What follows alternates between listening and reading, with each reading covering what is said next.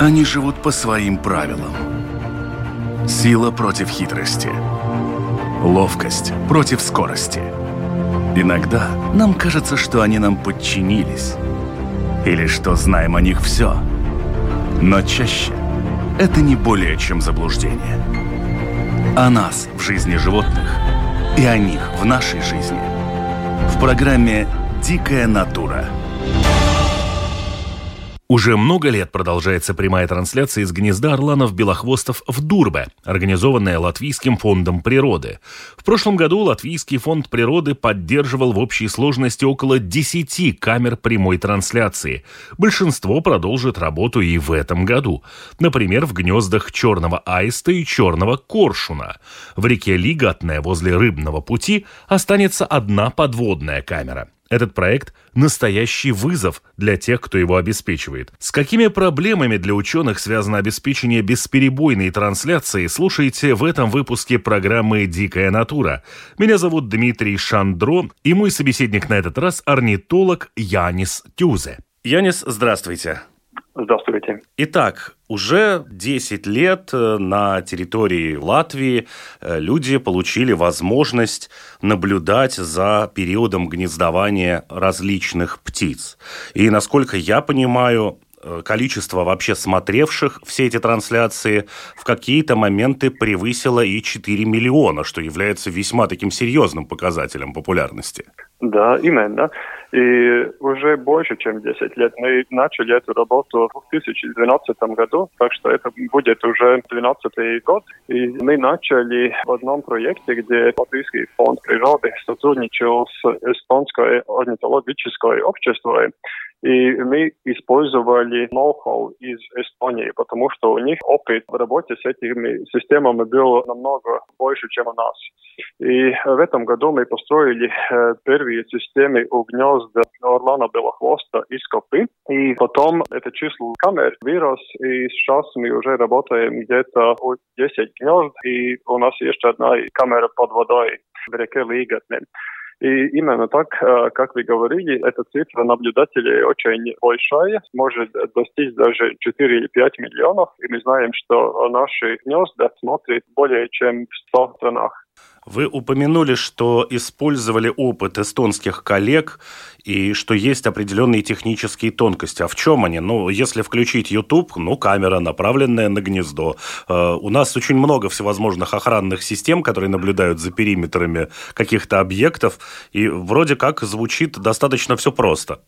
Да, ну это звучит просто, но мы должны вспомнить, что мы работаем в лесу, где нет э, возможности подключаться к электричеству и к э, стабильному интернету. И это значит, что мы должны электричество производить на месте, и мы используем или солнечные панели, или такие специальные генераторы, которые используют метанол как э, топливо. И это только одна проблема. Другая – это переслать данные. И для этого мы используем 4G рутеры.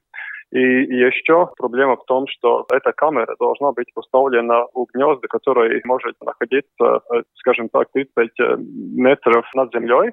И с некоторыми видами, как, например, с орланами белохвостами, мы можем работать у гнезд только ночью, потому что днем они могут быть где-то поблизости, и у них это не нравится. А вот вы упомянули сейчас генераторы. А как же лесные обитатели относятся к тарахтению генератора? Нет, этот генератор очень тихий. Это не так, как а, с генератором, который использует, например, бензин. Это совершенно другая технология. Как вы выбирали гнезда, на которые будут установлены камеры? Это произошло просто вот на уровне того, что удобно висит, хороший будет вид, повесили? Или выбор каким-то другим способом делался? Ну, тут э, есть несколько критерий. Первое, то, что мы работаем в гнезд, которых мы хорошо знаем. Мы должны знать, какая была история в предыдущие годы, а потому что нет смысла поставить камеру у гнезда, которое было необитаемое и где большая возможность, что но после установки камеры это гнездо так и останется пустой. Так что мы должны знать, что птицы тут э, живут, и что будет большая вероятность, что они будут гнездиться там и в следующем сезоне. Это, это первое. Второе то, что это должно быть технически возможно. Тут рядом с гнездой должны быть ветки, на которых эту камеру можно поставить, и тут должно быть и хорошее телефонное покрытие, потому что мы работаем, используем 4G роутеры. И еще и то, что гнездо должно быть не слишком далеко от дорог, потому что это все оборудование, оно очень тяж тяжелое. Например, аккумулятор этот весит 40 или, или 50 килограммов, и чтобы достать их на место, ну, это серьезная работа. Вот э, если мы немножечко переключимся от э, ваших подопечных, от птиц и прочих лесных обитателей, жителей к людям. Ведь э, ни для кого же не секрет, что, в общем-то, народ у нас э, любит находить что-нибудь в лесу и забирать что-нибудь из лесу. Как вы с этим боретесь? Ведь рутеры, те же самые генераторы, это, в общем-то, дорогостоящее оборудование. Ну, я должен быть откровенным, что у нас был один такой неприятный случай, когда мы потеряли один аккумулятор, но его просто украли.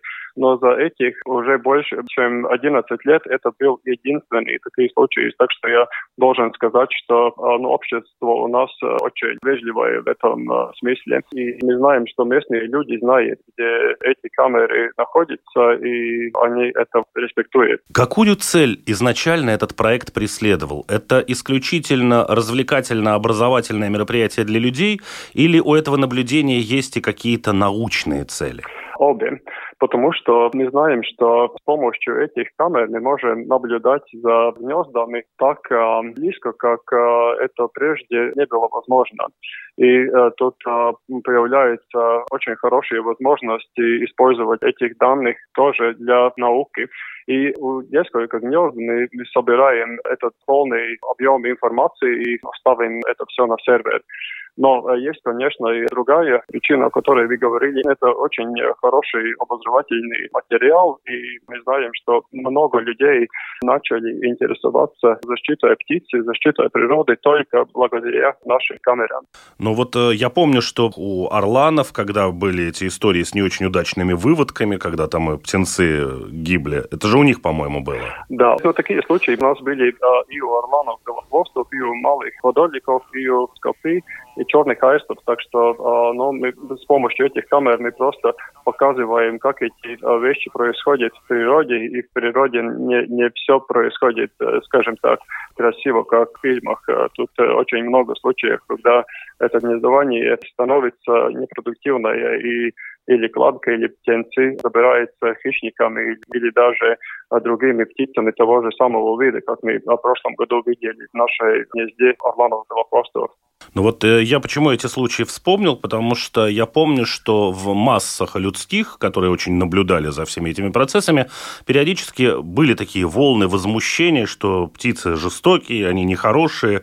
Э, не играет ли это вот какую-то такую немножко антирекламу для тех же хищных птиц? Нет, ну это зависит от уровня знаний людей потому что если мы смотрим эти камеры с э, другими экспектациями, если мы знаем, что в природе можно быть по-разному, а тогда я думаю, что это очень полезный и очень хороший материал но бывает, люди не подготовлены к тому, чего они тут э, может увидеть, и тогда, ну, скажем так, может начинаться проблемы. И мы побывали в ситуациях, когда люди нам звонили и просили, чтобы мы вмешивались э, в тех ситуациях, за которыми тут можно было наблюдать. Но наш принцип всегда был в том, чтобы не мешаться. И э, эти были только такие отдельные случаи, когда мы э, ехали в лес и собирали, скажем так, птенцов, которые выпали из гнезда. Нормально мы этого не делаем. То есть в этой ситуации оказывался еще кто-то, кто был хуже хуже, чем птицы, это были вы? Тут э, я бы сказал, что это не так однозначно, потому что этот один случай, о котором я сейчас э, говорил, тут была э, конкуренция между э, птенцами на гнезде. Это было гнездо орлана, и было мало пищи, и старший птенец выталкивал из гнезда младшего. И этот младший птенец уже был, скажем так, достаточно взрослым, чтобы выжить после падания из-за большой высоты. И так это и, и было. Он выжил, мы его собрали, э, отвезли его в специальную станцию рехабилитации, и потом позже осенью этот молодой э, орлан был выпущен с территории рыбных прудов окрестности близости населенного пункта Нагди. И осенью, когда тут лавливается рыба, эти пруды становятся очень хорошее место для питания для орланов белохвостов, и они тут собираются очень скажем так, больших расстояний. Мы знаем, что в окрестности Нагли тут наблюдаются птицы из Латвии, из Литвы, Эстонии, из Финляндии, из Белоруссии, так что это очень хорошее место. И это, мы думаем, самое лучшее место, где отпускать таких молодых птиц, которые еще не очень опытные. Тут не могу прям не спросить. Если это такое хорошее место, где собираются орланы, а вы привозите туда еще одного орлана, насколько они рады тому, что у них на территории появляется нахлеб хлебник и конкурент? Нет, ну тут, э, конечно, есть и местные птицы. Мы знаем, что в окрестности озера Алуба гнездится порядок 10 или 15 пар, или, может быть, немного побольше. Но осенью, когда в этих прудах вылавливается рыба, тут одновременно можно видеть даже 50 или больше орланов. И это значит, что тут есть и местные птицы, и очень много не местных птиц. Ну, так как, как мы уже знаем из uh, идентифицированных птиц с кольцами. Это значит, что если это не местные птицы, ну тут э, они уже э, конкурируют с местными птицами и конкурируют между собой за этими ресурсами, за рыбой. И это может быть очень э, агрессивные конфликты. Я потому и спросил, что вы говорите, что вы этого птенца туда привезли и выпустили. Да, но, но, есть... но в то же самое время тут этот объем пищи настолько большой, что у таких молодых и неопытных птиц возможности выжить в таком месте намного больше, чем где-то в другом месте, э, где пищи намного меньше. Если мы вернемся к установке вот этих камер, я так понимаю, что аисты, черные аисты и такого рода птицы у которых камеры установлены на гнездах, они-то в какой-то момент улетают, и фактически можно камеру установить в тот момент, когда этой птицы нет дома, грубо говоря.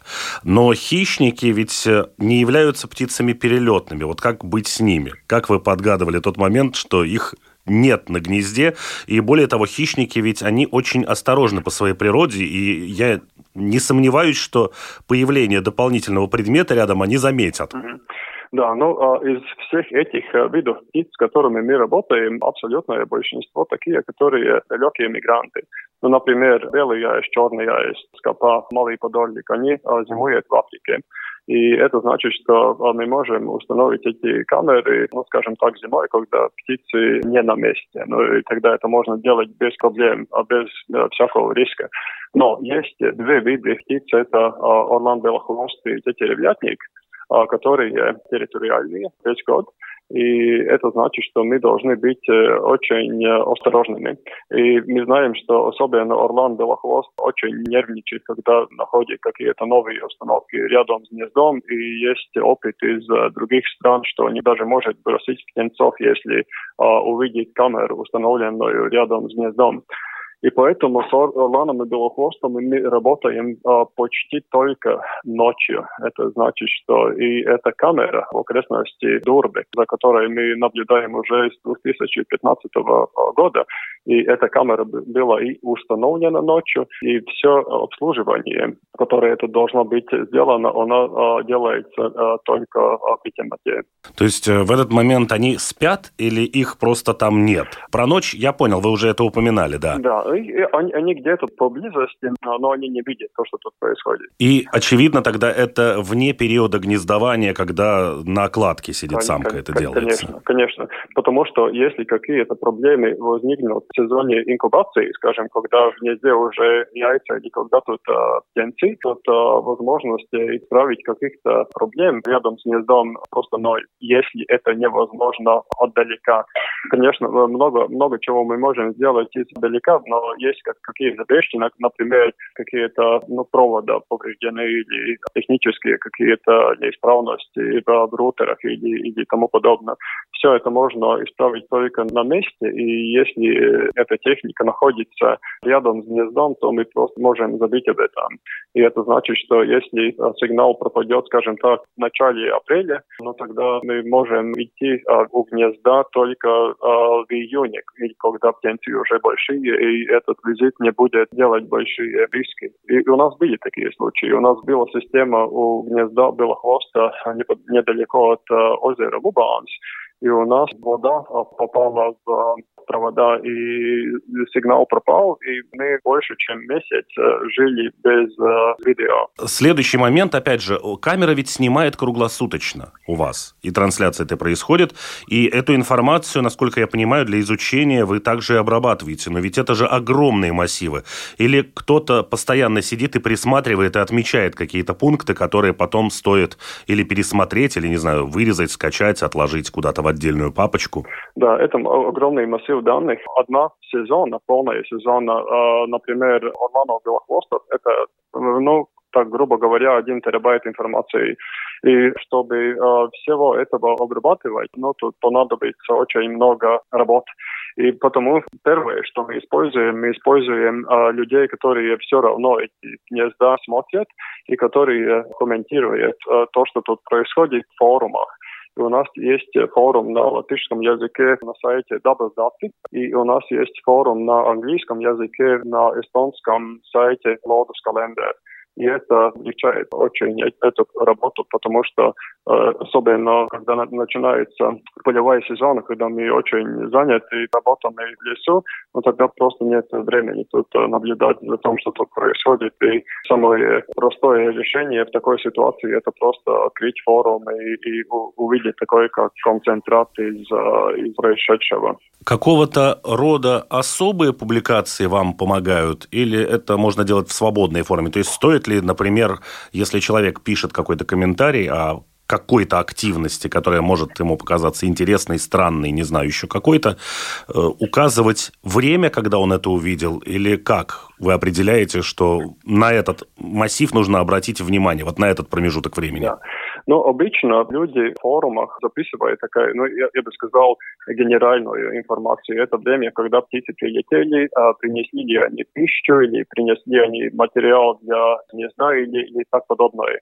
Но бывает, когда мы, скажем так, спрашиваем людей, чтобы особенно наблюдать за какими-то нюансами. И, и были случаи, когда коллега Марс, который работает с черными аистом, он просил наблюдателей тут записывать какие-то особые нюансы. Когда можно начинать подключаться, смотреть к гнездам, когда там уже будет зачем смотреть? Да.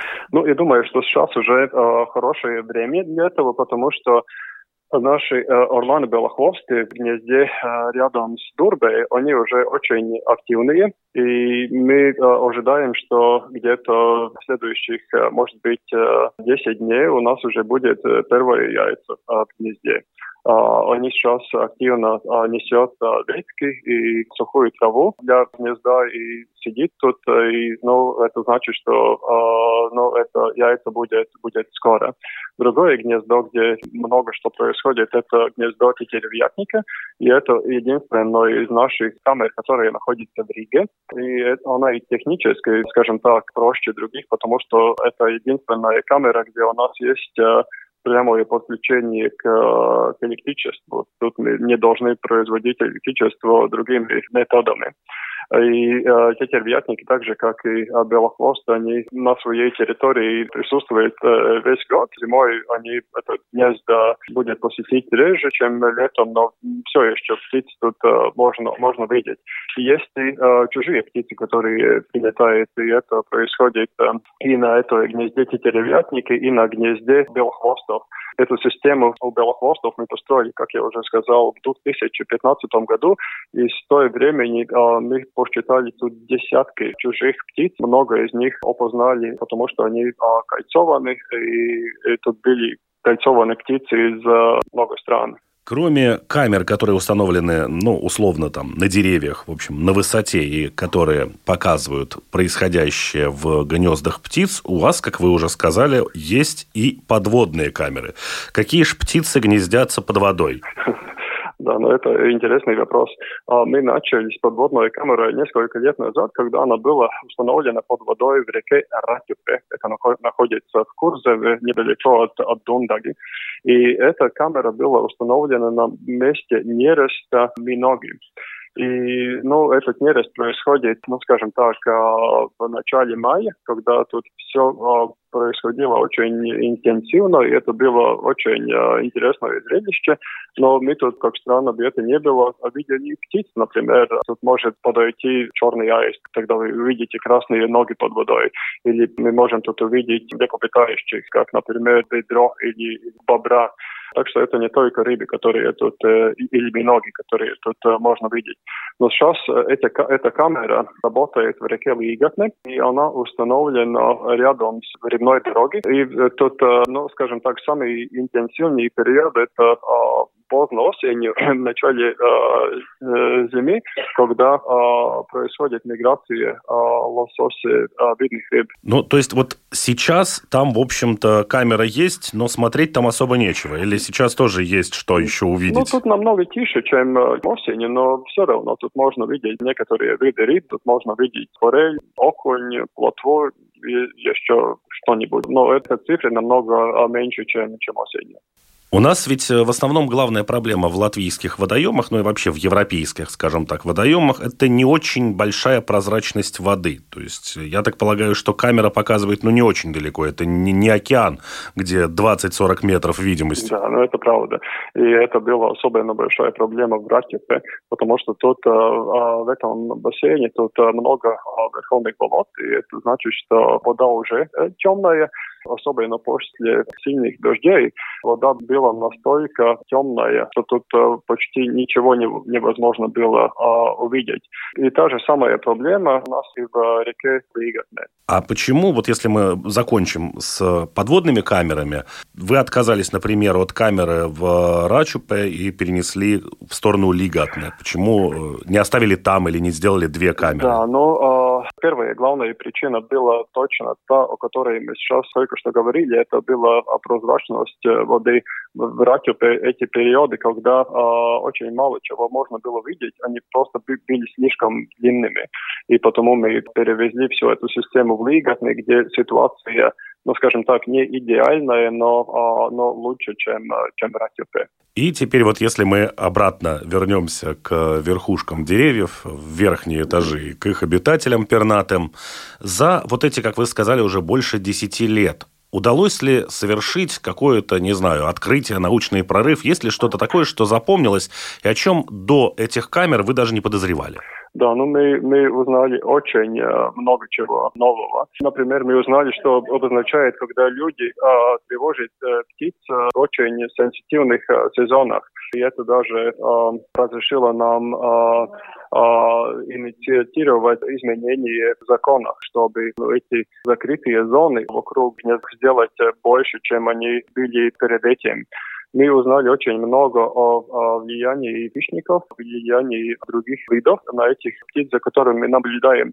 Например, у нас были случаи, когда гнездо черного аиста посетил орлан белохвост и старался унести а, яиц из гнезда, и у, у, этого, у этой птицы ничего не получилось. И эти яйца просто, просто упали на, на землю. И а, были очень интересные случаи, когда мы видели интроспецифическое влияние. Но это значит, когда в гнезде, скажем, одного вида, орлана белохвоста, прилетел а, другой орлан, и просто уничтожил эти яйца. Но в прошлом году у нас был такой интересный случай, когда самец э, сиживал яйца и просто прилетела чужая самка. Самец отошел на край гнезда, и эта чужая самка просто пришла и уничтожила эту, эту кладку. Эти были очень интересными э, наблюдениями. Ну и уже совсем под занавес, наверное, самое последнее и, в общем-то, одно из главных. Где можно найти вот эти ссылки на эти эти камеры? У вас на сайте или где-то еще? Потому что те, кто уже за этим наблюдал, ну, как правило, какие-то там ссылки где-то сохранены в каких-нибудь э, фаворитах. А те, кто еще этого не делал, но вот решил, что хочет понаблюдать. Да. Я бы э, рекомендовал просто пойти на сайт YouTube и найти профиль э, Латвийского э, фонда природы, Латвийс Дабас фонд. И у нас тут есть постоянно список актуальных адресов Сейчас мы тут можем найти гнездо на Орлана Белохвост, хвоста, гнездо тетеревятника и позже в сезоне, наверное, в конце марта или в начале апреля тут будет еще как минимум 5 или 6 камер. Мы, тут, вы тут увидите два гнезда малого подорлика, вы увидите гнездо скопы, черного аиста, белого аиста, черного куршуна. И мы надеемся, что в этой сезоне тоже будет возможность наблюдать за гнездой большой рыбки. И, конечно, тут еще есть это, это камера под, под водой. Ясно. Огромное спасибо, Янис, за ваш рассказ. Ну и, конечно же, удачи вам в вашем достаточно нелегком, но в то же время очень познавательном и увлекательном мероприятии. Спасибо. Ну и в завершении выпуска хочу напомнить, что программа «Дикая натура» выходит на волнах Латвийского радио 4 по понедельникам после 11-часового выпуска новостей. Повторы программы в эфире Латвийского радио 4 вы можете послушать ночью с понедельника на вторник, а также в субботу днем. Все выпуски программы доступны на сайте Латвийского радио 4 в одноименном разделе – Кроме того, слушайте «Дикую натуру» на крупнейших подкаст-платформах, а все видео-версии программы, если таковые случаются, вы можете найти на одноименном канале на Ютубе «Дикая натура». Кстати, в случае с Ютубом и подкастами не забудьте подписаться. Они живут по своим правилам. Сила против хитрости. Ловкость против скорости – Иногда нам кажется, что они нам подчинились. Или что знаем о них все. Но чаще это не более чем заблуждение. О нас в жизни животных и о них в нашей жизни. В программе «Дикая натура»